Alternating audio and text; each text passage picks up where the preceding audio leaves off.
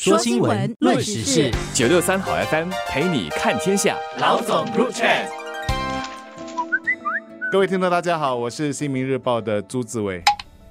大家好，我是联合早报的郭丽娟。今天我们要谈的新闻，呃，会比较悲伤一些，主要是因为呃，过去几天我们看到的新闻显示，共有三个人在运动的时候不幸的昏倒，昏倒了之后送到医院的时候不治，也就是是他们在运动的时候其实是猝死的一个现象。这个现象本身来说呢，其实在网上有各种各样的说法，是不是有照顾自己的身体健康啊？是不是运动过度啊？然后甚至包括说是不是打了疫苗啊之类的，我们当然不是从医生的角度，不过我们可以从收集资料了之后，然后告诉大家一个现象，并且如何做出预防。就是在关病期间，我们发现身旁很多人都更注重自己的健康，所以有些人就开始长跑啦，有些甚至是马拉松，有些是环岛骑脚踏车行。我们要知道，运动是为了强身健体。我想在运动时，大家应该要知道自己的极限，不要因为和朋友一起运动而为了面子去把自己逼得太急、逼得太紧，进行了一些超负荷的一些剧烈运动。最重要的是要按照自己的步伐循序渐进。如果是特别那些不常经常运动的人，如果突然间进行剧烈运动的话，那这个心脏病猝死的概率是会增加的。我这边可能要先提一下两个观察哦。第一个观察其实是一些猝死的个案，很多其实是看起来是非常健康的人士，也就是他们还可能是专业运动员。第二个观察当然就是有关于这个专业运动员，其实专业运动员猝死的新闻也并不少见。可能大家如果有留意到的话，在去年六月举行的欧洲足球锦标赛的时候，丹麦的埃里克松就是一个例子。当时其实如果没有及时的做出救治的话，可能我们就再也看不到埃里克森这名优秀的丹麦球员。而我在翻查的资料显示，这些年来哈都有不少的猝死例子。其实有一个更让人惋惜，就是。在二零一四年的时候，有一个中国球员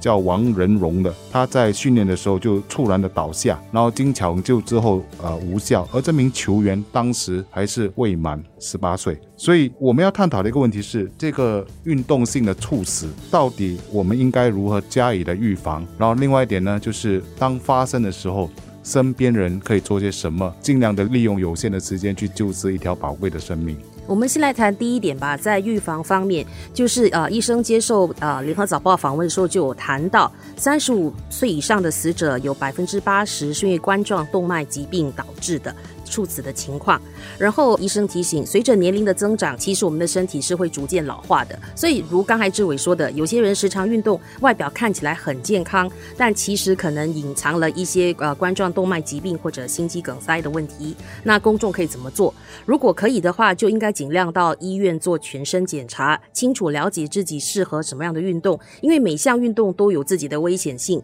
所以先搞清楚自己的能力在哪里，尤其是那些有三高的问题或者。心脏疾病的人，所谓的冠状动脉疾病，其实是新加坡最常见的心脏疾病之一啊。这是指哈供应血液到心脏的动脉变得狭窄或者阻塞的一种病症。而这样的病症呢，主要是因为我们都是吃吧，就是我们的脂肪物质有沉淀在那个动脉壁上所造成的。而这些被称为斑块的脂肪沉积物，很可能已经在我们的血管里面持续了很多年，最终造成流至心肌的那个血流堵塞。所以在这点上，有我觉得刚才丽娟有提到的，就是我们要定期的做身体检查是非常重要的，因为只有在做身体检查的时候，我们才会知道我们身体上的一些情况是什么。然后另外一点，刚才有提到说如何预防我们在运动时或者平常的时候，就算不在运动时出现的一些症状，我们都可以留意的。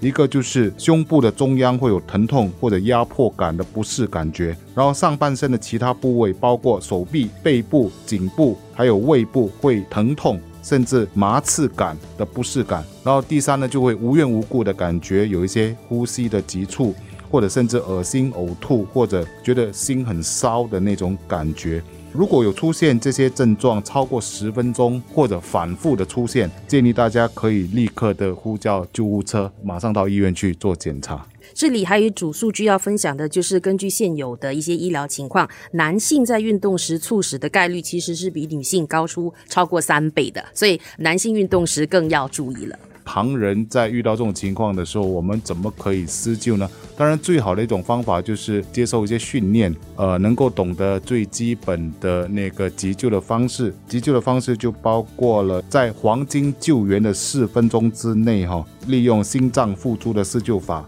也就是一种胸外按压和人工呼吸的相结合的方法来施救。另外一个方式呢，其实大家可能都会留意到，我们的主屋底层楼下，或者甚至我们的一些商业建筑都会有这个救命的神器，叫做 AED。呃，中文来讲就是自动体外除颤器。而这个作用呢，其实可以在那个患者发生心脏骤停的三分钟之内，迅速给患者实施电击而除颤。仅仅的一次电击的除颤成功率就可以高达九十四八仙了。不过当然这边要提醒大家的就是，有关当局其实都有常常办这些 AED 啊、心脏施救术的一些课程，大家如果有兴趣的话，可以参加。救人一命胜造七级浮屠。就是我们今天谈的是运动时猝死的情况。那其实，在面对高压的情况下，人也可能是会猝死的。就是身为都市人，我们的生活中有太多的压力了，工作啊、生活等等。当你的情绪紧张，面对压力的时候，其实会导致身体产生更多的肾上腺激素，